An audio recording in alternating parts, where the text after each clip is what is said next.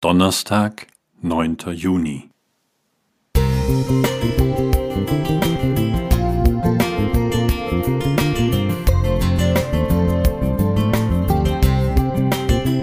Ein kleiner Lichtblick für den Tag.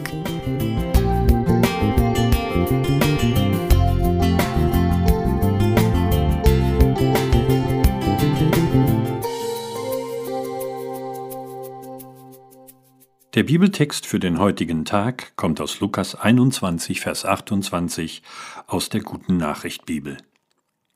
Wenn ihr die ersten Anzeichen von alledem bemerkt, dann richtet euch auf und erhebt freudig den Kopf, bald werdet ihr gerettet.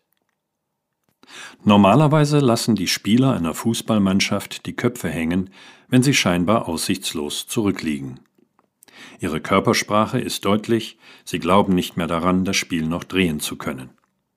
Die Körpersprache der schwedischen Fußballer war allerdings ganz entgegengesetzt, als sie vor einigen Jahren bei einem Qualifikationsspiel gegen Deutschland zu Beginn der zweiten Halbzeit mit 0 zu 4 im Hintertreffen waren.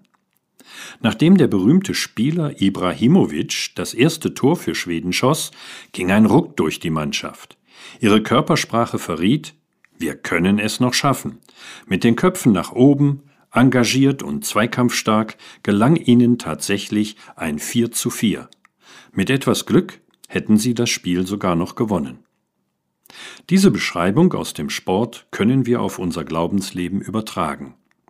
Jesus beschreibt die Zeichen der Zeit, Hunger, Seuchen, Erdbeben, Kriege, Verfolgung, Verführung. Und auch in unserer kleinen persönlichen Welt haben wir mit Krankheiten und manchmal mit Existenzsorgen zu kämpfen. Was macht das mit uns? Geben wir auf? Lassen wir die Köpfe hängen? Bewegen wir uns mut und kraftlos durch unser Leben?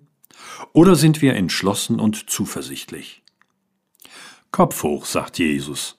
Erhebt eure Häupter, übersetzt Luther. Wenn wir auf uns schauen, können wir verzweifeln. Wenn wir den Zustand der Welt sehen, haben wir kaum noch Hoffnung.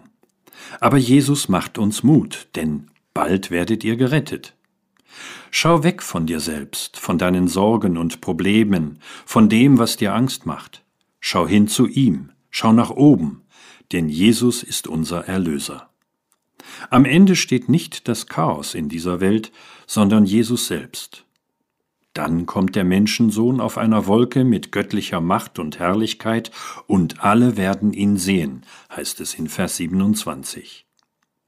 Wenn das unser fester Glaube ist, dann werden wir eine Körpersprache an den Tag legen, durch die wir anderen Menschen zeigen können, es gibt eine Zukunft, für die es sich zu leben lohnt.